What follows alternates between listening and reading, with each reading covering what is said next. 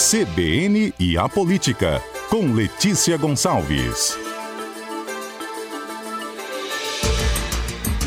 Letícia, hoje um pouquinho mais cedo, já está conosco. A gente fala de política nesta terça-feira. Seja bem-vinda, Letícia. Bom dia, Fernanda, obrigada. Bom dia aos ouvintes da CBN. Chegamos um pouquinho mais cedo, temos informações e análises. A gente fala nos últimos, nos últimos dias, né, nos últimos comentários que a gente tem feito aqui, Fernanda, a gente tem falado bastante de eleição, né, eleição 2022, é, quando não eleição da OAB, enfim, disputas né, políticas, mas política não é só eleição.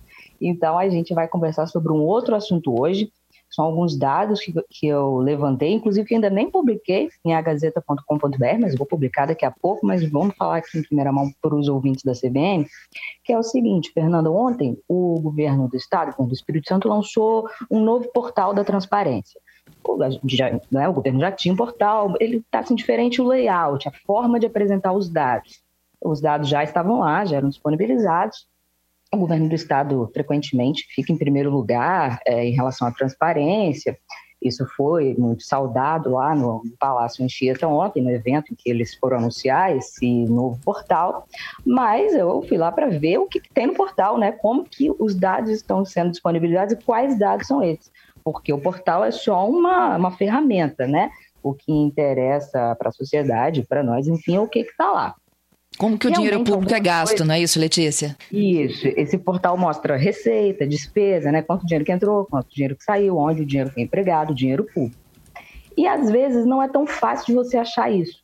É, parece assim que você tem que ter algum conhecimento de, de, de alguma coisa, de é, não digo nem de matemática, mas de contabilidade e administração pública para entender. Nem todos os portais são fáceis. Nem tudo, mesmo esse portal do Espírito Santo tendo falado aí que estava em primeiro lugar, nem tudo era fácil de achar, não. E nem tudo está também tão mastigadinho hoje, não, mas deu uma melhorada. E aí, Fernanda, fui olhar aqui, né? O que que tem?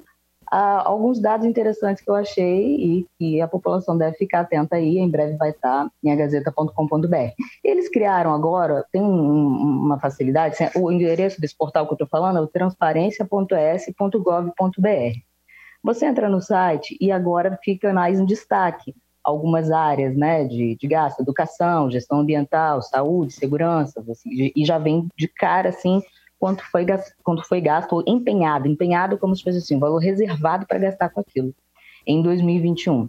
E aí embaixo tem aqui uma coisa interessante, auxílio moradia. E aí, então, você entra no site transparência.s.gov.br, quando você desce aqui um pouquinho na barra de rolagem no computador ou no celular, tem aqui, auxílio moradia e já de cara mostra que o governo do Espírito Santo gastou 600 mil reais com auxílio moradia em 2021, ou seja, de janeiro até o dia de hoje, 19 de outubro. Quando você clica nesse, nesse número, é, na, na casinha que está escrito auxílio moradia 600 mil reais, você vê o, o detalhamento, né? Quem, uhum. quem recebeu esse, esse valor? Tem por órgão e tem por nome. Olha só, Fernando, que eu descobri olhando aqui tem secretário de Estado, por exemplo, que recebe auxílio moradia. Não necessariamente a, a rubrica, a, o nome é auxílio moradia, é indenização para custo de moradia, enfim. Mas no popular aqui é auxílio moradia, tanto que o próprio portal né, já é, colocou esse título auxílio moradia para isso. Quem vem de outro estado para trabalhar aqui no Espírito Santo recebe essa ajuda de custo aí não é um valor que nem aquele auxílio moradia que a gente já falou muito aqui na época, né? É, Tribunal de Justiça, Ministério por membros do, do Judiciário do Ministério Público recebiam um valor fixo de R$ 4.300 de auxílio moradia, praticamente sem nenhum critério. Não é desse é, auxílio moradia. Ca tá tinha falando. casos, inclusive, Letícia, né, que a gente apontava muito de pessoas que, sim, tinham um auxílio moradia numa cidade vizinha de onde ele trabalhava, né? E muitas das vezes até na própria é. região metropolitana.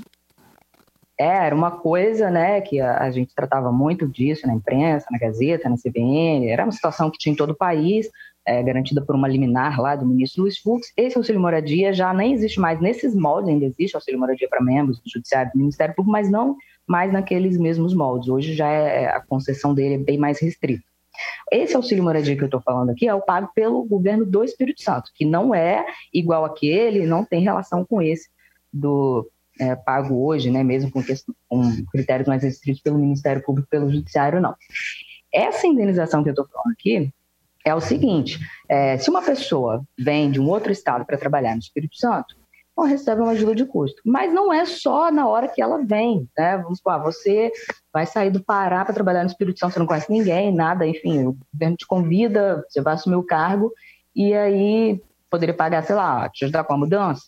Mas não, é um, esse auxílio é baseado em uma lei de 2003, uma lei estadual, e ele é pago enquanto a pessoa estiver no cargo.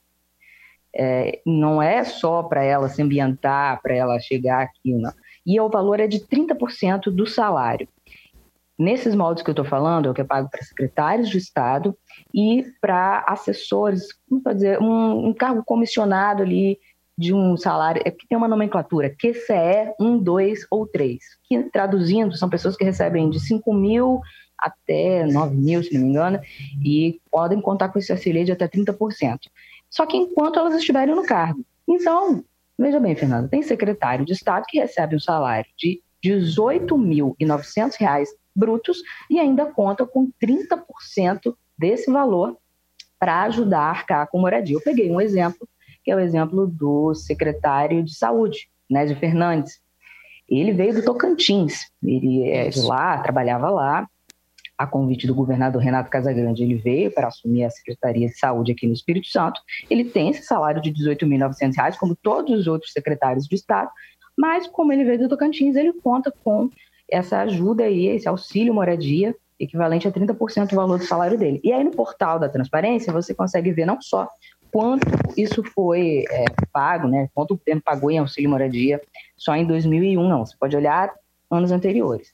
E aí eu peguei de janeiro de 2019, que foi quando né, o secretariado assumiu, até hoje, no caso até ontem, eu li citado ontem, é, somente o secretário Nésio Fernandes recebeu nesse período aí, de janeiro de 2019 até agora, 178 mil reais em auxílio moradia. É, não é só ele, ele não é a única. Eu peguei esse, esse exemplo dele porque pensei assim, ah, uma pessoa que veio de muito longe. É, né? Tocantins é muito longe daqui. É, mas tem outros, tem outras pessoas lá que recebem. É, tinha também o Luiz Carlos Cruz, que foi secretário da Justiça, titular da pasta da Sejus, ele já saiu do governo, saiu em março, mas de janeiro de 2019 até 31 de março, ele recebeu 147 mil reais em auxílio moradia. Esses dados, como eu falei, estão aqui no portal da transparência, são públicos, até está mais fácil de achar. O pagamento não é ilegal, porque tem como base uma lei de 2003, eu até abri aqui a lei para olhar, essa lei obviamente foi aprovada pela Assembleia, foi sancionada em 2003 pelo então governador Paulo Artung, está em vigor e a lei realmente é, fala desse, dessa ajuda de custo de 30% e ela, é, é, essa, essa indenização ou ressarcimento é, continua sendo pago enquanto a pessoa estiver no cargo e ela só deixa de ser paga também se a pessoa comprar um imóvel. Vamos supor, se o secretário Nésio comprar um imóvel é, em Vitória, e aí, aí ele não ele não vai mais contar com essa ajuda de custo. Agora, é uma coisa meio assim, né? Tudo bem que tá tudo muito caro, né? A inflação, é, a CBN tá aí falando sempre, né? Enfim, não precisa nem falar. Você vai no supermercado, você vê, tá tudo muito caro, o aluguel tá caro. Mas com um salário de R$ 18.900, imagino que dá para pagar um aluguel bastante digno aqui na Grande Vitória, não é verdade? Eu acredito que sim, né? Ô, é, Letícia, esse... É, você, voltando aqui à questão né, do acesso, você disse assim que precisa de ter um pouco de conhecimento de contabilidade, né, de administração pública para entender um pouco dessas contas. O cidadão comum, qual é o grau de dificuldade assim para a gente entrar lá e não só achar os dados do aluguel, como achar coisas assim que despertam o interesse de cada um cidadão? Então, já, já foi mais difícil, embora mesmo na versão anterior esse portal aqui do governo do estado ganhava lá em primeiro lugar em transparência. Normalmente, o que, que as pessoas usavam esse portal? Que as pessoas usam muito, entrar lá para ver o salário das pessoas. É, e uhum. isso também é mais, é, sempre foi mais fácil de ver. Se você quer saber, é igual, para saber quanto que ganha né, um secretário, enfim, qualquer pessoa, qualquer servidor público que trabalha no governo do Espírito Santo, é fácil você entrar lá em pessoal, você vê quanto, qual, qual é o salário dele bruto, salário líquido e tal. Já outras coisas, em relação à receita e despesa, é, é mais complicado porque você tem que ter, o que é empenho, o que é valor empenhado, mas o, o portal ele tem um glossário também, né? Um tradutor assim desses termos. Agora está um pouco mais fácil no sentido de que você entra aqui e eles já separaram, eles pegaram assim algumas coisas que as pessoas procuram mais e já estão entregando assim, entre aspas mais mastigado para as pessoas. Então, se você quer saber sobre auxílio moradia, por exemplo, já tem um link logo assim, já. Então você não precisa ter um conhecimento de contabilidade nada, você já É, tá escrito aqui o que, que é, não tá, tá inclusive traduzido, não, não vai lá tá escrito auxílio pago com base na lei tal, tá o nome, auxílio moradia. Tem diárias, logo você encontra também. Aí tem, eles criaram também aqui um link separado para enfrentamento à Covid-19. Você vê quanto que foi gasto com isso. Eu vou até falar, 407 mil reais, 407 mil 660 reais. É, diárias até hoje, né, de janeiro até agora. É, Oh, perdão, falei 407, 467, 407 mil, 407 milhões de enfrentamento da Covid-19. Uhum. A Letícia nos conta, né, da divulgação ontem do novo portal da transparência do governo do estado e o que, que a gente pode encontrar dentro desse portal. O destaque dela de hoje é para o pagamento do auxílio moradia. No ano de 2021, o pagamento do auxílio, ele não é ilegal, né? Existe uma lei que é de 2003, é uma lei complementar, que estabelece que pessoas que tenham se deslocado para o estado para exercer um cargo de comissão ou de secretário, eles têm direito a receber o ressarcimento por moradia. Esse valor é de 30% do salário, não é isso, Letícia? Estou voltando contigo aqui, que hoje beira os 18 mil reais. Isso mesmo, Fernanda. É, o salário de secretário é de R$ 18.900 brutos. E aí, o salário de cargos comissionados que são abarcados por essa lei aí de 2003 já, já são salários menores. Tem salário que começa com 5 mil reais. E aí o valor é de 30% disso. Isso aí. É, e, e, aí a, a Letícia gente... trouxe os dados de Nésio, secretário de Estado da Saúde, e do ex-secretário de Justiça. Isso aí. De 2019 até agora, o secretário da Saúde, Nésio Fernandes, recebeu 178 mil reais em auxílio moradia e o ex-secretário da Justiça recebeu até 31 de março, de, de, de, janeiro de 2019 até 31 de março de 2021, 147 mil reais, também em relação a essa, esse auxílio moradia. E a gente estava falando antes do repórter CBN, Fernando, de outras informações que tem no portal da transparência, que agora está um pouco mais fácil de achar algumas coisas, é, tirando o salário dos servidores, que é uma coisa que as pessoas procuram muito, está é, tá mais fácil de achar quando você entra no site aqui, por exemplo, quanto o governo é, gastou com educação em 2021. Logo na capa do site está aqui, valor empenhado, 1 bilhão 747 milhões, esse empenhado significa o que foi reservado, não necessariamente que já foi pago, mas que já está reservado para gastar com isso em, em 2021 com educação. Aí tem outras áreas aqui também. Não precisa ter é, nenhum conhecimento de administração pública, é, é meio é, bem didático aqui. Essas partes né, que estão que eles decidiram destacar. Nem tudo assim é tão, tão fácil de você achar, mas é, tem eles fizeram alguns, alguns recortes para que você encontre mais facilmente, mais didaticamente isso. Uhum. E aí, voltando à questão do auxílio. Ah, sim. Voltando à questão do auxílio moradia, assim, pelo, pelo que eu entendi aí da tua análise, né? É, a questão do pagamento não é ilegal, mas em que condições ela deve se perpetuar, né? Porque, porque pelo que prevê a lei, ou ele adquire um, um, um imóvel na cidade deixa de receber, ou, ou então ele fica recebendo como ele ou ela, né? Independentemente aí de quem uhum. é o personagem uhum. aí da uhum. história, né?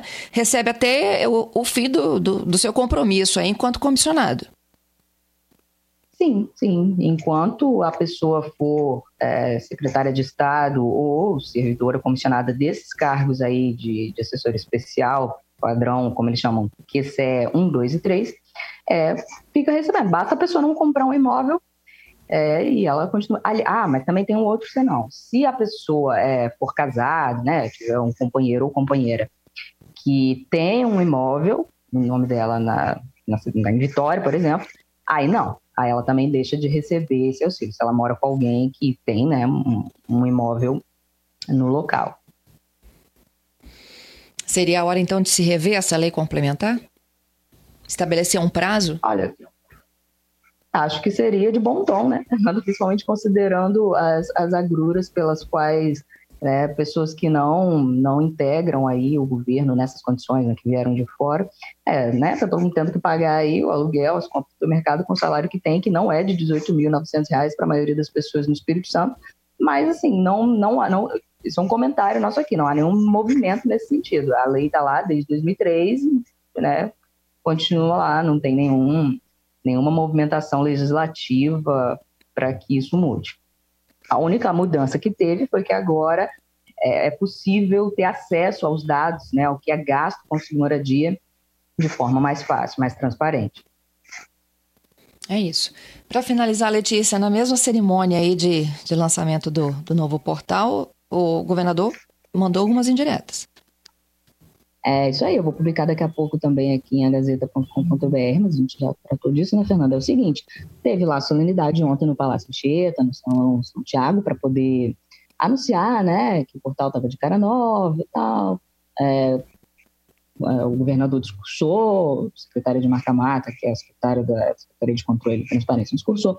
Mas quando o governador Casagrande estava é, discursando é, sobre transparência, ele emendou numa, numa conversa que ali estava mandando alguns recados, algumas indiretas, que é o seguinte, ele falou, olha, é bom a gente ter é, um, um, portal da transparência que mostre os dados para a gente poder é, não ficar é, refém das pessoas que espalham fake news, porque aí é só você ver aqui, né, se eles falam que o, que o gasto de uma coisa é X, você vai poder entrar aqui no portal e ver que é Y. E aí, ou seja, ele começou a falar de adversários políticos, sem citar nomes falou que isso dá trabalho para o governo, a expressão que ele usou foi a seguinte, porque depois a gente tem que entrar na justiça contra esses filhos da mãe, que espalham fake news, no caso, né, nas palavras dele. E depois ele foi além. Ele disse o seguinte, ó, vou falar o que ele falou, abre aspas. Pessoas usam instituições criadas para fazer investigação e controle com o objetivo de atingir ou crescerem dentro de, de projeto político eleitoral. O pior dos mundos é quando se tem uma instituição que é responsável pelas investigações, responsável pela tomada de decisão contra qualquer desvio, e você vê esse órgão ou representante adotando medidas para poder alcançar algum projeto eleitoral. Fecha aspas. Ele não citou o nome de nenhuma instituição e de nenhuma pessoa enquanto ele discursava, enquanto falou isso.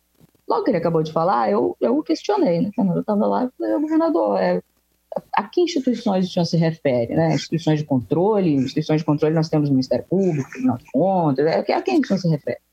Aí ele disse, tem o Ministério Público, o Tribunal de Contas, tem a Polícia Civil, a Polícia Federal, a Polícia Rodoviária Federal, isso nas palavras do governador. Todas as polícias de órgãos que fazem investigação e controle têm que tomar cuidado para que essas instituições não sejam usadas para que tenha atendimento a interesse eleitoral e político. Eu questionei, por que o senhor está falando isso? Isso acontece no Espírito Santo? Quem está usando instituição para né, atender interesse eleitoral e político?